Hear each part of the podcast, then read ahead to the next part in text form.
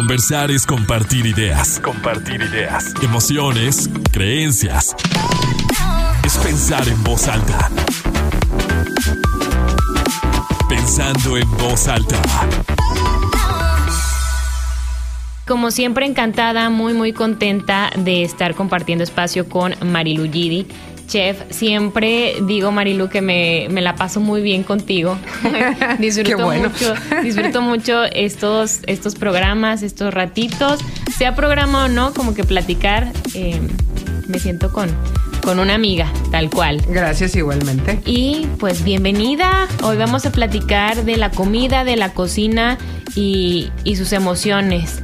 Que siempre cuando estamos platicando lo que hemos tenido como la oportunidad de compartir aquí es hablar de estos momentos como, a ver, déjame te voy a ayudar. Gracias. Mira. Ya, ándale, está perfecto. celular. Sí. De, de lo rico, literalmente, que es compartir con la gente, de lo rico que es disfrutar de la comida, de la preparación, de todo el proceso. Y cómo luego a veces hasta tiene... eh, es que es dependiendo, fíjate, como que la comida es tan... Se puede hablar de tantas cosas que luego hay, hay información que te hace sentir culpable o mal cuando estás comiendo porque si es algo que estás disfrutando mucho y es que ya no porque eso ya es gula como detecto si si es hambre o si es un antojo o si es necesidad y luego cuando dicen es que porque las reuniones siempre, siempre tiene que haber comida yo siento que también es algo que te te une o sea como que te Totalmente. involucra Sí.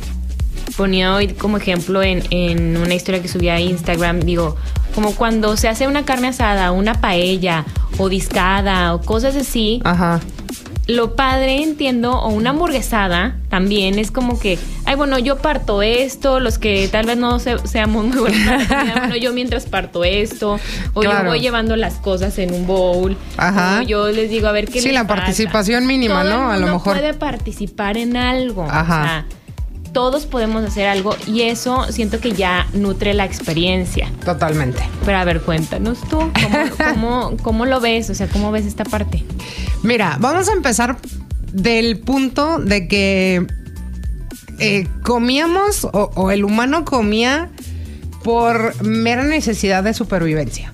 O sea, cuando empezamos a comer o cuando el humano empezó a comer, eh, este, pues iba comiendo lo que se iba encontrando porque tenía hambre y, y se daba cuenta que si no se alimentaba, para sobrevivir. se moría. Por energía, ¿no? Para Exactamente.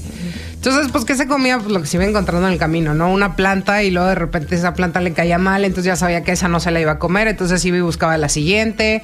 Eh, yo siempre he dicho que debe haber pasado un hambre espantosa para poder decir, híjole, está esta concha aquí, pues, ¿qué hago? La rompo y luego tiene una cosa con una Rara, consistencia ay. mucosa adentro, pero pues no importa, me la como y luego, ah, oye, los ostiones saben buenos. Pero imagínate el nivel de hambre que tenía para...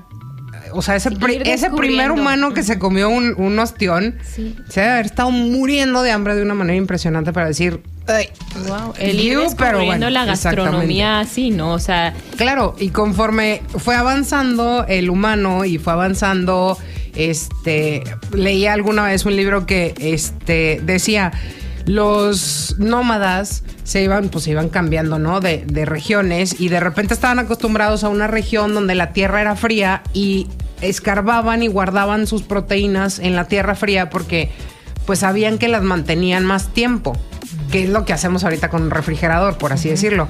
Pero luego se cambiaban de esa tierra fría a una tierra cálida, pero su conocimiento decía, pues entierra la, la proteína. Entonces, pero cuando llegaban a una tierra cálida, volvían a enterrar su proteína. Cuando la sacaban, la proteína estaba cocida. Entonces se daban cuenta que ya había habido una transformación en la proteína, que la textura era diferente, que el sabor era diferente. Y entonces decían, oye, hmm, suena interesante. Entonces nos vamos a mover otra vez, pero la tierra es fría. Bueno, pero ya sabemos cómo hacer fuego. Entonces vamos a ver la manera en la que vamos a alterar nuestra proteína fría en el fuego para poderla comer. Entonces todo eso se va desarrollando en base a la experiencia y en base a lo que van eh, viendo. Eh, también el libro decía que alguna vez seguramente en algún agua termal se les cayó proteína y a la que la lograron sacar pues ya estaba cocinada.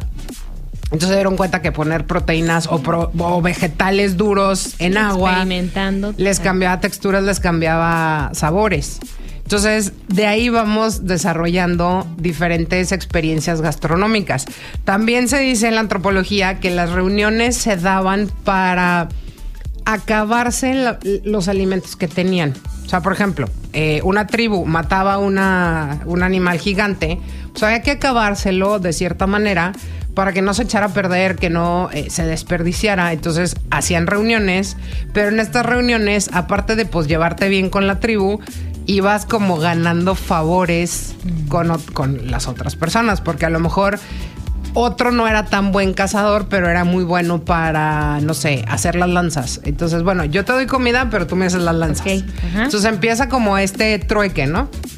Y de ahí se cree que esto presiona a que haya eh, la agricultura y, el, y la domesticación de animales para poder tener siempre al alcance suficiente comida para luego poder invitar gente y poder este hacer ese tipo de trueques o, o pedir Sí, y favores. ahí nos damos cuenta que, que también la parte social es importante. Exactamente. O sea, que no nada más soy yo busco mi comida, porque si no, imagínate, si no tienes como el apoyo Ajá. de otras personas, estaría complicado. Sí, claro. O sea, Te tardarías más. Te tardarías más porque tendrías que hacer tus propias lanzas y luego salir a buscar y luego cazar y luego imagínate que cazaste, no sé, un mamut, cárgalo solo. cargarlo, o sea, claro. sí, ahí es donde empieza todo el, el bueno, pues vamos a, a- a juntarnos. Sí, hacer como equipo. Exactamente. Pero luego aparte si te pones a ver eh, que pasa mucho, vas a una reunión y conoces dos o tres personas, pero te sientas en la mesa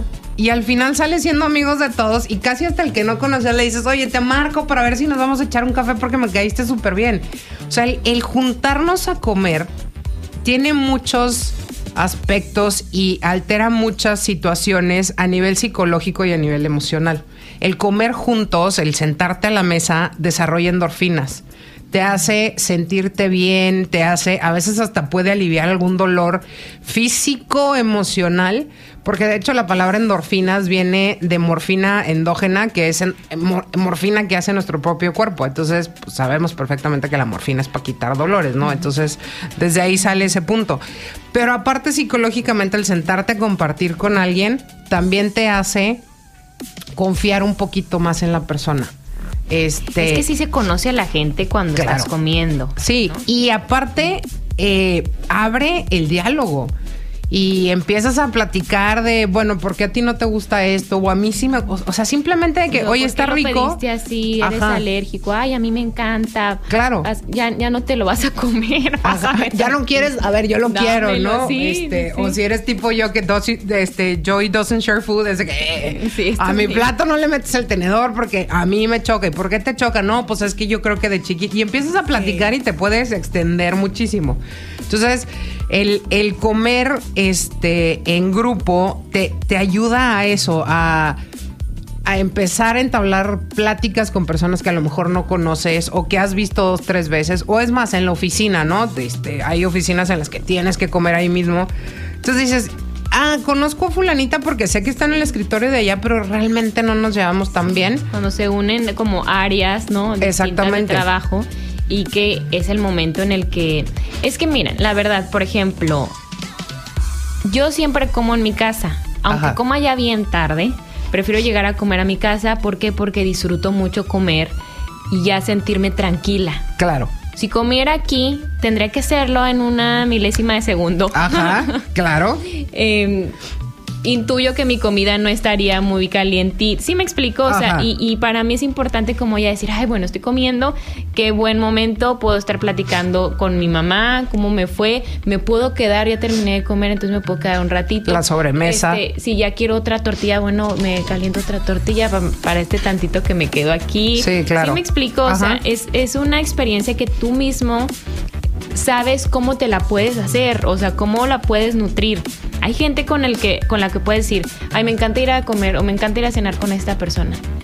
Y hay otros que pueden ser tus amigos o lo que quieras, pero dices, "Ay, no, yo prefiero irme a comer con Marilu." O sea, como que disfruto más de todo o hay personas que son muy piquis de que, "No, es que a mí no me gusta ese lugar porque la salsa ahí me hace daño porque hay otras personas que, "Ay, sí, vamos a probar." Sí, claro. Y, y te la, o sea, está más padre la experiencia, Ajá. o sea, sí, sí, sí. creo que forma parte de, ¿no? Sí, ahorita mencionabas algo muy importante, el comer en familia. Este, a veces ya ahorita el, el ritmo de vida que llevamos nos lo hace más Difícil. complicado. eh, sobre todo en ciudades más grandes en las que los trayectos es complicado de que ah, voy a comer a la casa y me regreso. Aquí todavía tenemos como muchas veces esa ventaja Esa de posibilidad. ajá. Sí, de que podemos ir y, ir y venir este, para comer en familia. Pero si no lo puedes hacer a mediodía, tratar de hacerlo en la mañana tratar de hacerlo en la noche. Cuando menos una comida al día con la familia, abre también el, el, Esos el espacios. canal de comunicación. Ojo. No hay que tener los celulares en el momento de estar comiendo con la familia, porque entonces ya no abrimos ningún canal de comunicación porque estamos todos metidos en el Instagram o en, o sea, lo que sea. Pero comer en familia ayuda a la comunicación de familia y sea y hay estudios en los que se dice que la comunica- eh, que la comer en familia para los niños y adolescentes ayuda uno a que aprendan a comer mejor este prueban más cosas pero también ayuda a que desarrollen menos problemas eh, o enfermedades alimentarias. Y también se eh, ha visto que los niños que comen en familia tienen mejor autoestima Es que es padre, porque siento que es un horario, o sea, es el momento en el que es más fácil convivir en familia. claro O sea, si los papás trabajan, los hijos se van a la escuela, o sea, como sea el modelo familiar, pues todo el mundo tendrá algo que hacer, ¿no? Durante la mañana es lo, lo más normal. sí Eh, entonces, que realmente, como dices tú, se puedan unir de que, ah, bueno, entonces a las dos o a las tres o a la una y media, a la hora que cada familia se le acomode, Ajá. nos podemos reunir a comer. Es, y cómo te fue a ti, y cómo te fue a ti, y como el estar platicando, ¿no? Si Sí, no claro. se puede, sobre todo ya cuando va- van creciendo los, los niños, demás, las familias se modifican. Bueno, en la noche, en el desayuno también puede ser, a lo mejor es un poquito más rápido. sí Pero eh, sí, por ejemplo, las cenas puede ser de que, bueno, y, y, ¿y qué estás viendo en la tele o no Ajá, sé, o sea, ¿qué serie me cosa. recomiendas? O qué- oye, ¿desde qué opinaste del capítulo de ayer? Ajá. Y, y de ahí, pues, ah, Chis, ¿y por qué opinaste eso? Yo lo vi de esta manera, yo lo sentí así, o, o sea, como que es que el. A ver, vamos viéndolo desde el punto súper básico y, desde el principio. El bebé toma leche materna. Ahí hay un vínculo. Una cena romántica, ahí hay un vínculo entre pareja. Este, una cena con amigos, estás haciendo vínculos con tus amigos. Una cena de negocios, estás haciendo vínculos con tu socio, con tu cliente, con tu proveedor, con lo que sea. Estás creando vínculos. Entonces, si esos vínculos los estamos haciendo desde la familia, es que digo, bueno, yo soy fanática de, de- de comer con mi familia y este, a veces entre semana yo ya no vivo en casa con, obviamente con mis papás, mi hermano ya está casado, también vive ya pues en su familia y todo, pero tratamos de cuando menos una vez a la semana o los fines de semana este, juntarnos. Y para mí el juntar a toda la familia y que estemos, digo, toda la familia, somos 10, pero Bueno, para mí es toda la familia y somos... Y me encanta, o sea, para mí el- el- la reunión de familia y poder platicar, digo, oye, ¿tú qué has hecho? Y ver a mis sobrinas crecer y ver ahora que están más grandecitas. Bueno, tengo una, una sobrina de cuatro o cinco, ya no sé, ya me estoy ventaneando que no me sé la edad de mi sobrina. Y mi otra sobrina de 12. Entonces ya sabes, ¿no? O sea, Sí. súper diferentes las etapas, pero... Pero platicar con ellas y ver la chiquita que este ya es más habladora y ya es más ocurrente y es toda mandoncilla divina de que no, tú haces esto y yo hago aquello, no sé qué. Y la otra que es adolescente y está entrando a la etapa de las fiestas y, o sea, me encanta Y poder ver cómo han cambiado, ¿no? O sea, Sí. de recordar también, ay, cuando yo tenía Esa edad. 15, así no eran las cosas. Así no era la. Claro, exactamente. Y de ahí parte una frase que, que publiqué hace poco en, en mis redes sociales que me encanta, que eh, dice. Uno de los ingredientes más importantes que tiene que haber en la comida, o para mí uno de los ingredientes más importantes, es la nostalgia. Eh, la nostalgia, si buscamos la definición de nostalgia en el diccionario, viene, para mi gusto, viene con una connotación negativa porque dice que es un recuerdo o, un- o una emoción de tristeza. Pero yo cuando tengo nostalgia Como recordar por- con tristeza un momento feliz, ¿no? Así como decir, ay, ya pasó Sí, esto, porque tienes gacho". como, como la añoranza de que quisieras que volviera a pasar, pero, pero yo le quitaría la parte de tristeza, realmente. Porque yo me acuerdo, o sea, por ejemplo, y lo decía hace poco también en, en otra entrevista, me decían, em, un platillo que a ti te haya marcado muchísimo, la comida árabe. Tengo ascendencia palestina, entonces la comida árabe, pero me ha marcado muchísimo por lo que significa mi relación con mi abuela, o lo que significó mi relación con mi abuela. Entonces, yo pienso en la comida árabe y tengo nostalgia por mi abuela, pero nunca me da tristeza. Claro. Porque para mí mi abuela, aunque ya no esté físicamente con nosotros, para mí mi abuela sigue estando conmigo. Cada vez que yo estoy haciendo comida árabe, estoy pensando en ella y, me estoy acordando de cuando yo estaba chiquita y me enseñó a enrollar las hojas de parra y me enseñó a hacer el pan.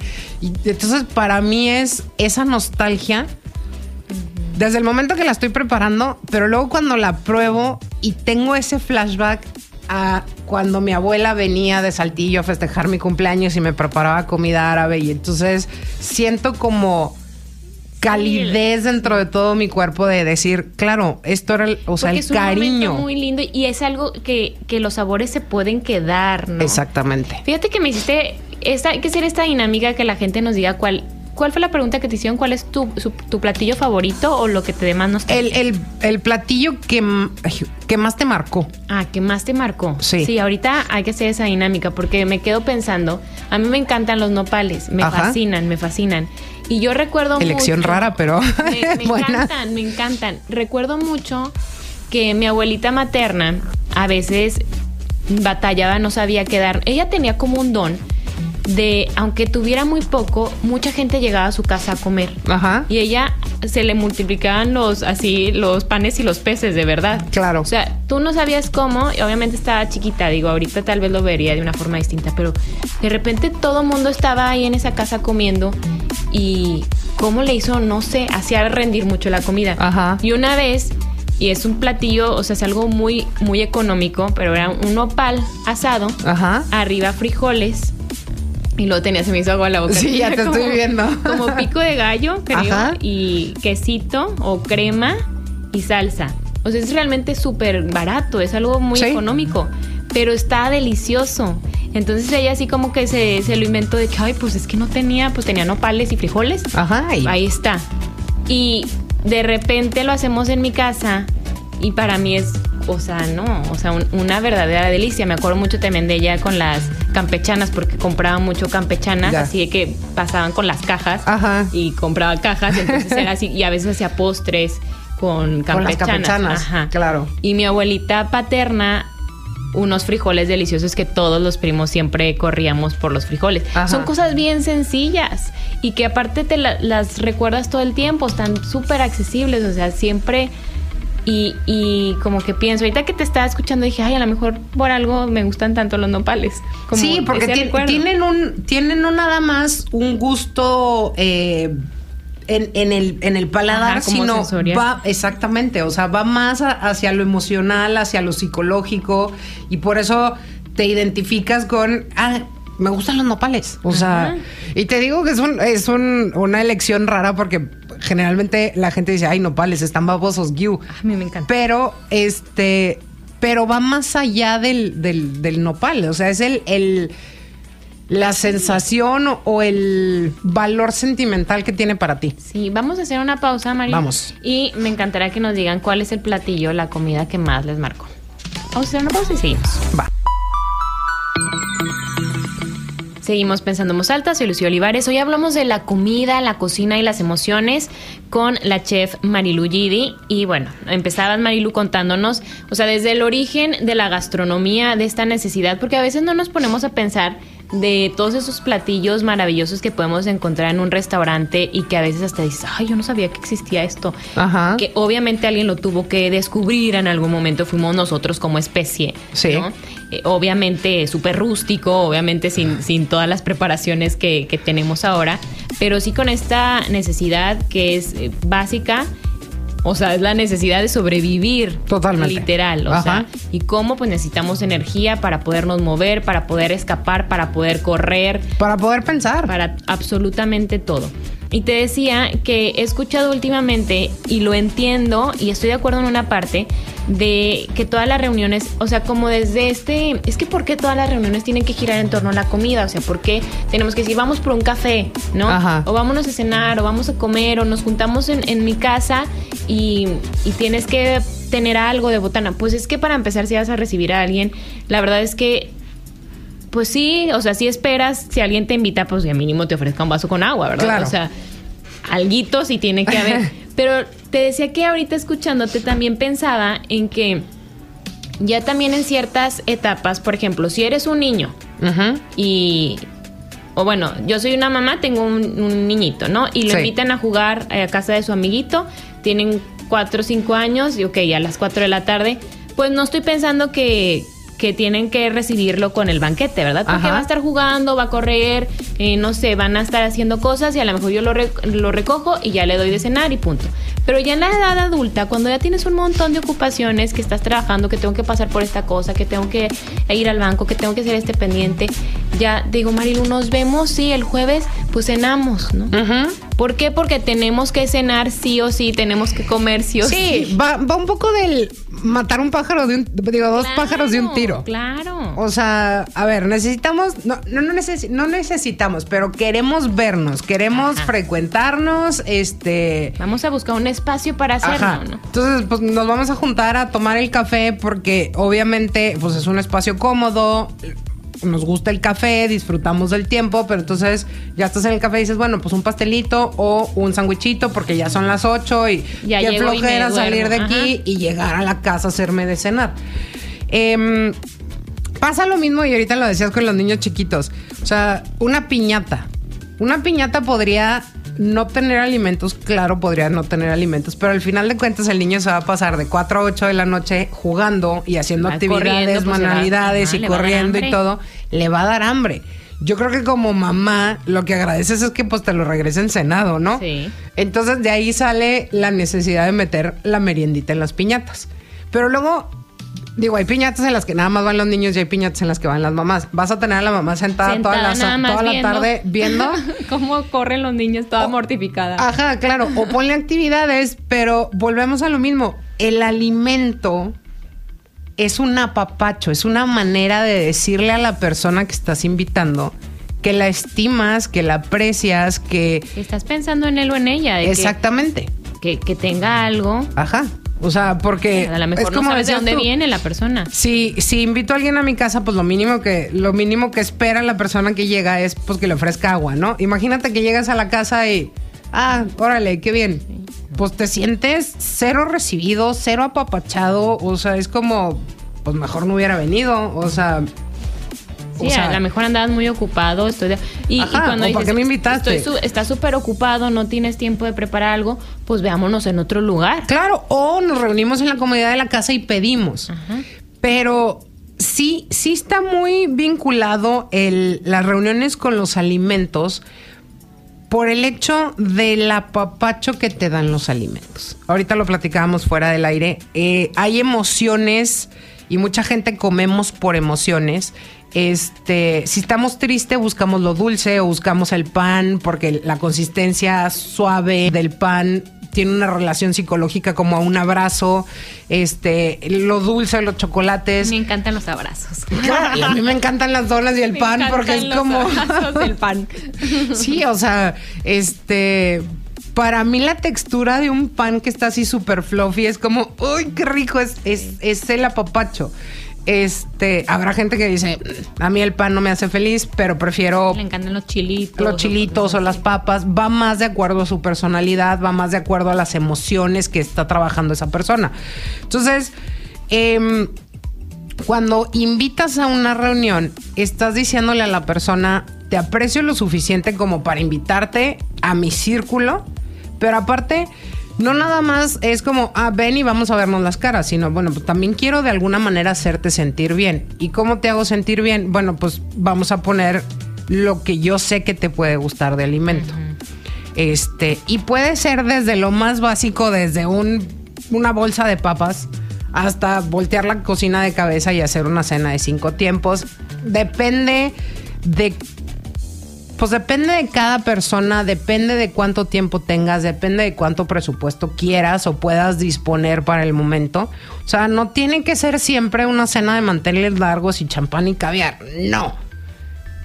Papas y refrescos y a lo mejor tus invitados van a decir, wow, yo sé que estás súper ocupada porque acaba de salir hace cinco minutos de la oficina, pero se paró Ajá, Llegó a comprar y, y nos puso los platos y nos puso los refrescos y compró hielo. Y, y ya con eso le estás dando cariño a la persona. Sí, completamente. Y es que, es que es eso, ¿no? Como que el. Fíjate, les voy a contar una experiencia. Venga.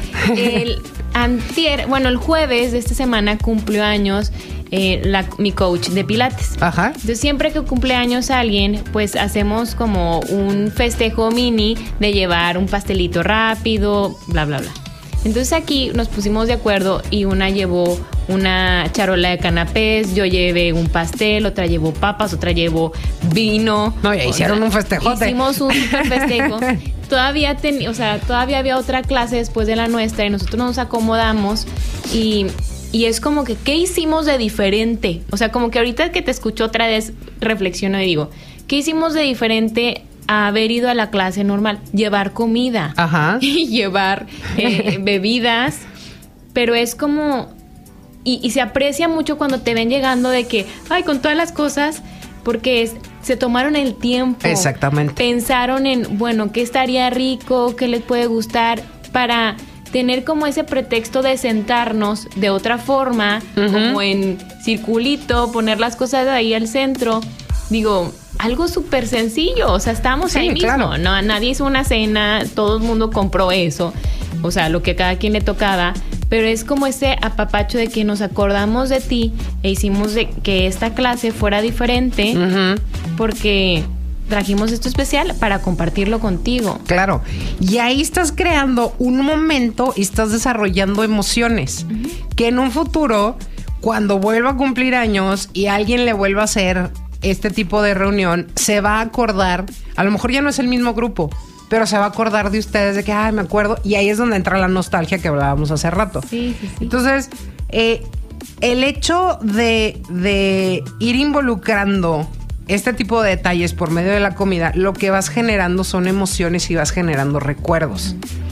Al final de, al final de cuentas, una experiencia, Experiencias es lo que te em, una experiencia de comida tiene que ser una experiencia gastro, gastrosensorial que tenga todos los sentidos, que tenga, o sea, el gusto, el olfato, la vista, obviamente, pero que aparte te genere esas emociones y te genere esos recuerdos, es, eh, eh, momentos de, de, de, pues, psicológicos que vas a tener por el resto de tu vida. Sí, la comida sí une. ¿eh? Totalmente. Vamos totalmente. a hacer una pausa Sí. y seguimos platicando de esto. Va.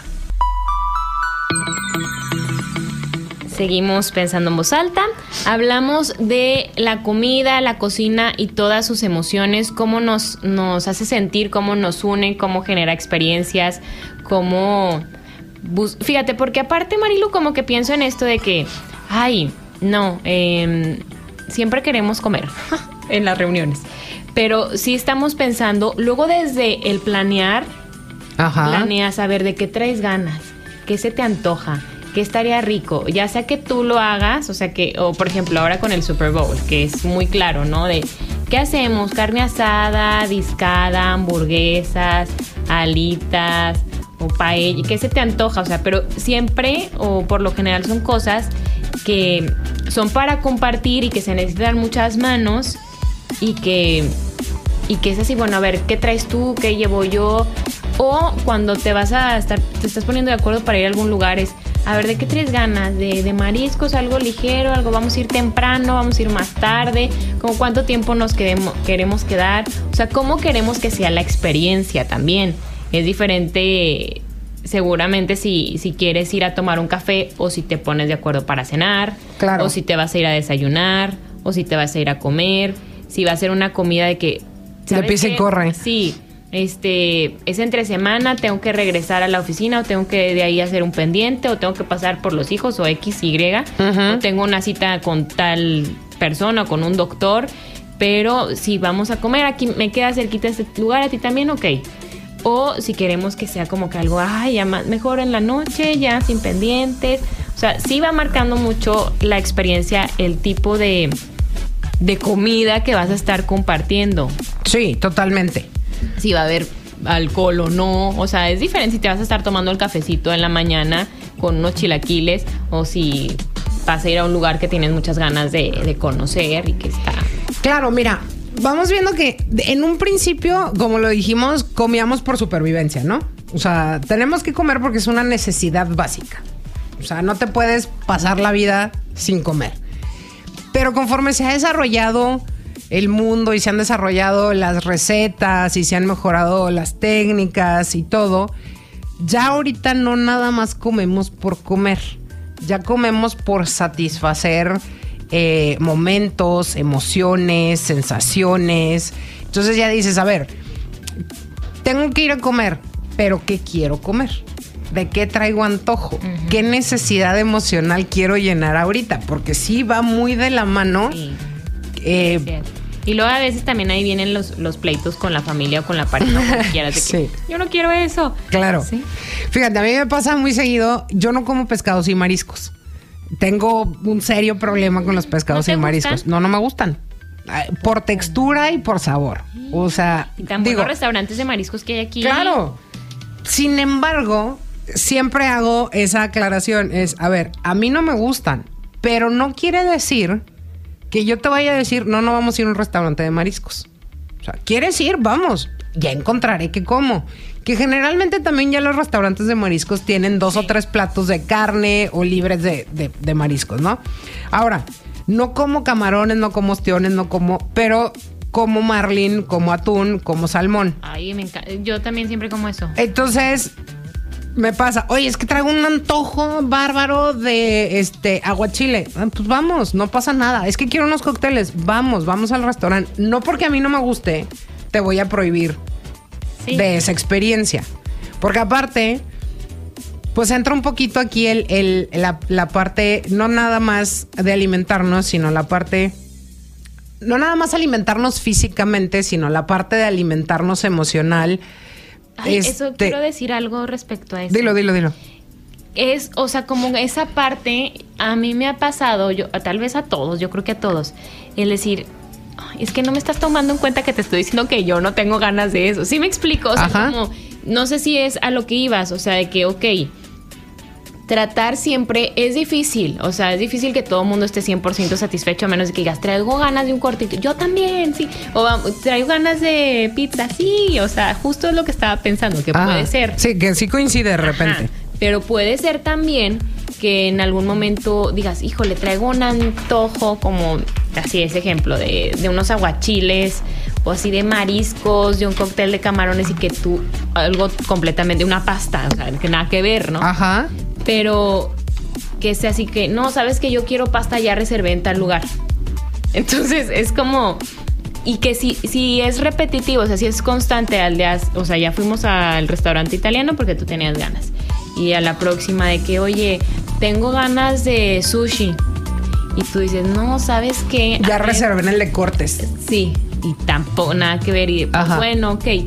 Pero luego dices, oye, espérate, porque yo nunca estoy, sí te estoy viendo, sí estoy platicando, pero yo también quiero como esa experiencia de lo que trae a ganas, porque Sí, a veces claro. hasta que te quitas el antojo, ¿eh? Ah, sí, también. O sea, a veces sea, es de que, bueno, no fui al sushi y mañana tampoco, pero ya le traigo ganas de hasta que vaya y me lo compre. Sí, mira, aparte lo que lo- eh, creo que dentro de lo que tenemos que estar conscientes es en el saber em, que dentro de una de, de una relación y no me refiero a una relación sentimental romántica, sino una amistad. Tiene que haber un equilibrio, tiene que haber una reciprocidad. Entonces, ¿qué pasa? ¿O qué me pasa a mí hablando este personalmente? Mi mejor amigo éramos súper carnívoros los dos. Era de que, oye, quiero prender el carbón. Sí, voy para allá. Y hacíamos carne asada y poníamos costillitas barbecue. Y nos la pasábamos comiendo carne y desde, oye, ¿dónde vamos a ir a comer tacos hoy? Oye, me dijeron que los cortes en tal lado. Y de repente se va un año, regresa y es vegetariano. Ay, ya sé quién es. Entonces, para mí fue como... Sí, súper vegetariano. Platicamos con él aquí. Ajá. Entonces, Y en nos un, contó esa parte. de en un principio yo dije, eh, va a regresar. Se va a volver a juntar conmigo, vamos a empezar a hacer las carnes asadas, le va a llegar el, va a llegar aroma, va a ver la carne, va a decir, no, esta sí es la vida que yo siempre he querido y va a regresar al camino carnívoro. No, lleva tres años vegetariano. Entonces, ¿qué pasa? Oye, eh, vamos a cenar, sí, ¿a dónde? Entonces yo le digo, yo puedo comer lo que sea, tú tienes una dieta más, más estricta, entonces vamos a donde tú puedas encontrar lo Algo que, que comer. ajá, algo que comer. Entonces, generalmente pues terminamos en algún restaurante de comida internacional, Internacional, o tipo cafetería o algo así que ajá. exactamente. Y, o, o un panini de vegetales. Entonces, come él muy feliz su parte vegetariana y yo busco pues un corte o unos tacos o una hamburguesa y felices los dos. Pero de repente le digo, oye, tengo, tengo ganas de carne asada. Perdón, pero tengo ganas de carne asada. Bueno, pero pueden hacer unos vegetales asados. Y entonces eso es lo que hacemos. Entonces prendemos dos asadores. En uno ponemos carne asada y, y en el otro ponemos un montón de vegetales. Que me dice, no tienes que prender dos asadores, puedes hacerlo en uno. Pero yo por respeto a él, digo, voy a prender dos. para que Vayan a llegar a contaminar, entre comillas, de sabor de carne sus alimentos. Porque yo sé que a él le puede causar un conflicto. Pero entonces, él es, o sea, nos juntamos en reuniones y él es feliz porque le digo, yo voy a hacer carne asada, vente, van a venir fulano, mengano, sutana, no sé qué. Ya, órale, nomás tenme vegetales. Y obviamente a mí también me encantan los vegetales asados y siempre que prendemos carbón va a haber vegetales asados. Pero de repente le digo, y tengo ganas de ir a cenar tacos. Ah, órale, vamos por los tacos. Y entonces vamos a algún lugar donde haya tacos y generalmente también hay los de rajas, los de Ah, sí. papas, los de frijoles, el guacamole. Entonces, pero tenemos ese equilibrio. Sí, es que también son ganas, Marilu. Yo Exactamente. siento que son ganas y que las personas sean abiertas porque muchas veces te dicen de que, ay, no, yo tacos no quiero. Sí me explico, aunque, y no piensas de que hay, hay otras cosas que puedes Claro. pedir. Sí, totalmente. Hoy una vez me pasó que me dice, quiero ir a probar el, el- el tal restaurante vegano. Y yo, ok. y le digo, ¿y qué hay? No, pues hay tacos de discada, y tacos de cirlón, y tacos de... Y yo, pero es vegano. Ah, sí, es que todo es de soya. Y yo, híjole, me había prometido en mi vida que nunca iba a probar la soya. Y luego me dicen, ¿por qué? ¿Qué tiene malo? Y yo, no sé, nomás de pensarlo me da... ugh". Dice, pero es que lo quiero probar. Y yo, pues está bien. Y fuimos y comimos una hamburguesa y tacos y aparte me daba mucha risa porque todo sabía. Pero en los restaurantes veganos también, por ejemplo, ahora mucho con el pan, Sí. que hay muchos este brownies y, o sea, como que panes en los que ay, no sé, tú eh, eh, dime. O sea, como que, que a, a lo que voy es que hay muchas opciones que tú tal vez podrías, a lo mejor no sea tu gran banquete, ¿verdad? No, claro, pero mira, por puedes ir ejemplo- y acompañarlo y comerte algo. Por ejemplo, ese día pedimos unos, pedí yo unos tacos al pastor. Yo de que soplame me quedé a la mitad de la Sí. oración, ya no supe, ya no supe, se me fueron todos los términos gastronómicos. Pe- pedí unos tacos al pastor que eran de, de soya al pastor y traían, eh, de hecho eran unas gringas, eh, este, de, de soya al, eh, al pastor con queso. Y el queso hacía hebra. Entonces, le- literal, le tuve que. Le, le hablé al cocinero y le dije: Disculpa mi ignorancia, el tema vegano no es lo mío. ¿Cómo demonios hacen un queso que hace hebra, que no es queso? Ah, mira, le ponemos papa y esto y lo otro, y entonces el almidón hace. Y yo, ah, ok, ya me estuvo explicando. aprendiste también. Pero aparte sabía, haz de cuenta que me estaba comiendo una gringa en el puesto de la esquina de los tacos que siempre voy. Entonces aprendes y vas, vas eh, conociendo más, pero a lo que voy de la parte no nada más alimentarnos físicamente, sino emocionalmente. Yo sé que si yo no hubiera acompañado a Juan a, a comer esos tacos, no hubiéramos creado ese vínculo de amistad. En el que ahora él se ríe porque me dice, tú prometiste que nunca en tu vida vas a comer soya, pero comiste, yo te hice comer soya. Pero fíjate, claro, por la amistad.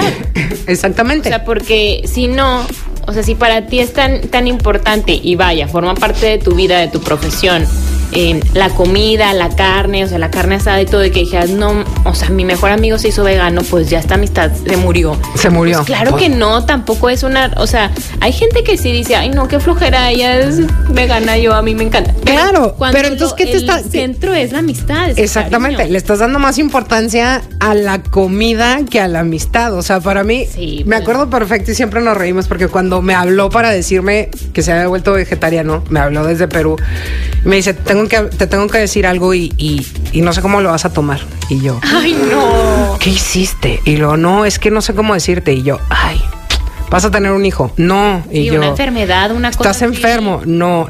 ¿Te casaste y no me avisaste? No, ¿cómo crees? Y yo, pues es que no encuentro Te vas a algo. quedar allá por siempre. Ajá, o sea, le digo, no encuentro algo que pueda hacer. Le digo, y ni siquiera, si te hubieras casado tengas un hijo, no es grave, pero como, como con este nivel de importancia que, que, que te estás preocupado por decirme. Y lo me dice, es que me volví vegetariano y yo, ah, ok. Me dice, ¿cómo? Y yo, "Pues, está bien. Pero porque en ese momento yo dije, va a regresar a México y va a comer Eh. carne otra vez. Pero para mí, la- el vínculo de amistad con él va muchísimo más allá de lo que decida comer o no. Y las que- pláticas que podemos tener van muchísimo más allá de lo que y coma. se fortalece. Es como si, a ver, miren, ya nos estamos yendo un poco de tema, pero lo voy a abrir. Pero es que son las Es, que emociones. es como si tú como hombre o mujer, no importa, tienes un amigo o una amiga solteros. Ajá. Entonces, ya en estas edades que casi todo el mundo está casado, tiene hijos, y, y entonces las dinámicas cambian, ¿no? Sí. Que tú tienes tu amiga y las dos somos solteras, entonces padrísimo porque nos podemos organizar para ir a cenar, para ir a una fiesta, para ir a hacer ejercicio, para ir a un viaje, que ya no lo puedes hacer tal vez con, Con el resto del grupo. ¿no? Entonces, ay, me invitaron a tal lugar, ¿me acompañas? Sí. O sea, dices, qué padre, ¿no? Y que de repente que te digan, híjole, es que estoy saliendo con un fulano, ¿no? Y hay mucha gente que, ay, no, ya me vas a dejar sola, me vas a dejar solo. Y, y si esa amistad se rompe ahí porque ella tiene como otra dinámica, pues no, si es tu amigo, tu amiga, pues la va a cambiar. Sí, no van a irse claro. de fiesta todos los fines de semana, pero se podrán encontrar un ratito para ir a un café o voy y te visito o de otra manera. O sea, Sí. No, lo que. Porque lo más importante es el cariño. Exactamente. Existe. Exactamente. Lo demás puede cambiar, pero eso es lo que nutre una amistad. Sí, y esto, por ejemplo, si lo trasladamos a las reuniones y que decías hace rato, es que las reuniones siempre tiene que haber comida. No siempre tiene que haber comida, porque realmente no te estás juntando con tus amigos Para por lo que vayas a comer. Eh, siempre hay, porque es la parte en la que apapachas de una manera. La atención. Exactamente. Este, no puedes tener a tus amigos en la casa y estarlos abrace y abrace y abrace porque entonces van a decir, ay, qué encima hazte un lado. Pero entonces, pues preparas el pastelito o compras el, pa- el pastelito y pones las papitas y pones un algo así con unos chocolatitos, no sé, algo. Pero si en alguna reunión no hay comida, no vas a dejar de juntarte con tu gente, porque lo que te importa es el llegar y verlos, las pláticas, las emociones que te transmiten. Este, ahorita hay unas actividades que me encantan que eh, se juntan en diferentes restaurantes a pintar. Ah, sí, sí, sí. Este, se me hacen increíbles porque también, pues estás a la, o sea, estás con gente que no conoces eh, y empiezas a platicar, este, pues literal con un extraño. Pero al final de la, de la reunión, no, obviamente no va a ser tu amigo íntimo, pero ya es un conocido. Y la siguiente vez que te lo topes, lo vas a saludar y lo vas a saludar con gusto. sí. Porque ya estuviste conviviendo con la persona. Y nunca sabes, a lo mejor de ahí sí puede salir. Exactamente. Este, yo cuando tenía, cuando teníamos el Apolo, hacíamos cenas em, temáticas o, o cenas maridajes y muchas veces hacíamos cen- eh, mesas comunales. Entonces, lo que pasaba es que, bueno, pues para poderle sacar el máximo provecho al restaurante, hacíamos mesas en las que a lo mejor sentábamos tres o cuatro parejas que no se conocían. Y, ya, y era muy simpático porque llegaban y se sentaban y los veías que al principio estaban como incómodos y nada más platicando entre la pareja.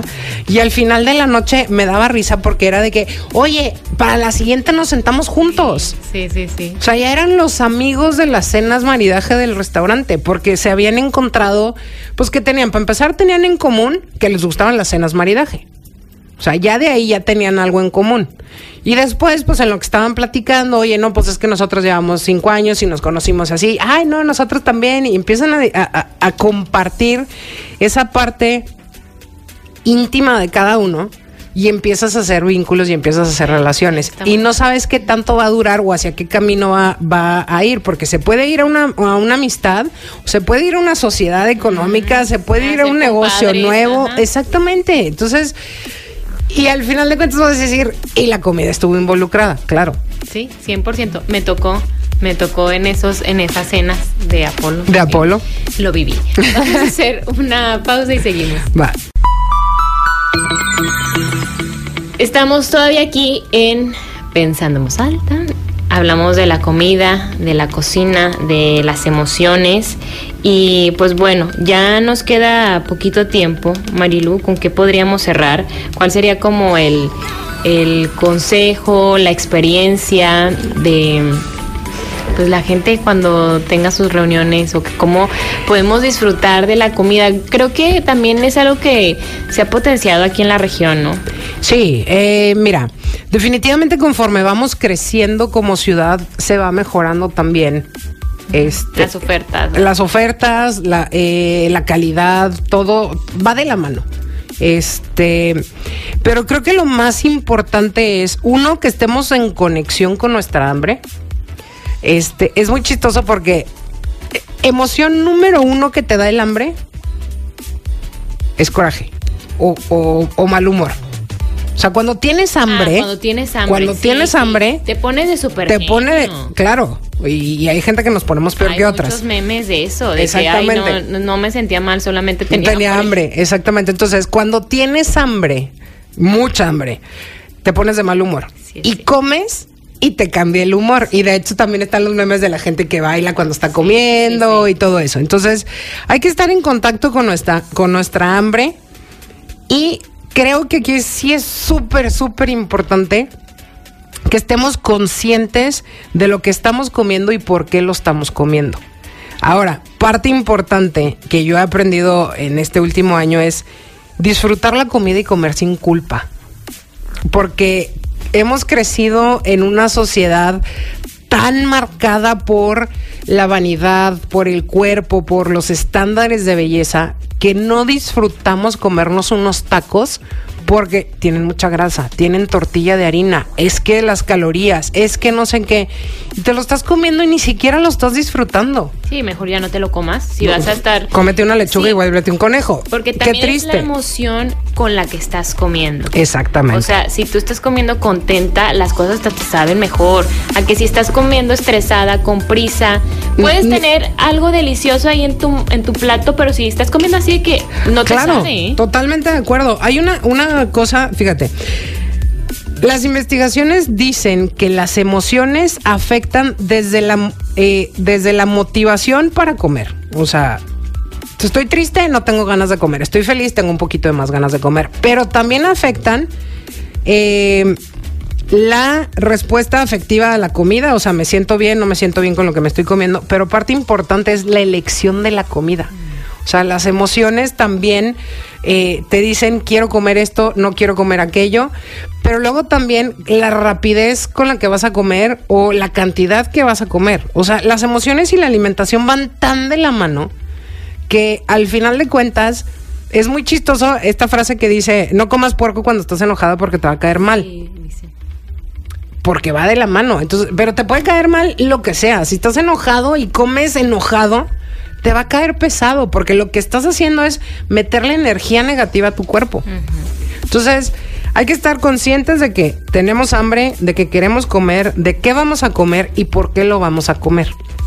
Y tratar de siempre, desde el momento que estemos preparando la comida, prepararlo con, eh, Como tú siempre dices que lo preparas con mucho amor. con mucho amor, con positivismo, con, con eh, energía positiva, porque al final de cuentas, Para que te nutra. para Exactamente. Es algo que vas a introducir literalmente. Exactamente. A tu, A tu cuerpo, cuerpo. Y quieres que tu cuerpo absorba esos nutrientes de la mejor manera, ¿no? Para que Ajá. te sientas bien, para que tengas energía, para que andes de buen humor, para que eh, todos tus órganos funcionen correctamente. Correctamente, Porque entonces- por eso comemos también. queremos alimentar no nada más el cuerpo, queremos alimentar el corazón y queremos alimentar el alma por medio del alimento que estamos introduciendo a nuestro cuerpo. Me encantó, Marilu. Ya nos tenemos que ir. Muchas gracias. No, al siempre, contrario, gracias a mucho. ti. ¿Dónde te encontramos en redes sociales? En redes sociales me encuentran en todas como arroba chef Gidi, G-I-D-I. síganla. Y pues muchas gracias a Gerardo en los controles, Felicio Olivares. Hasta el lunes.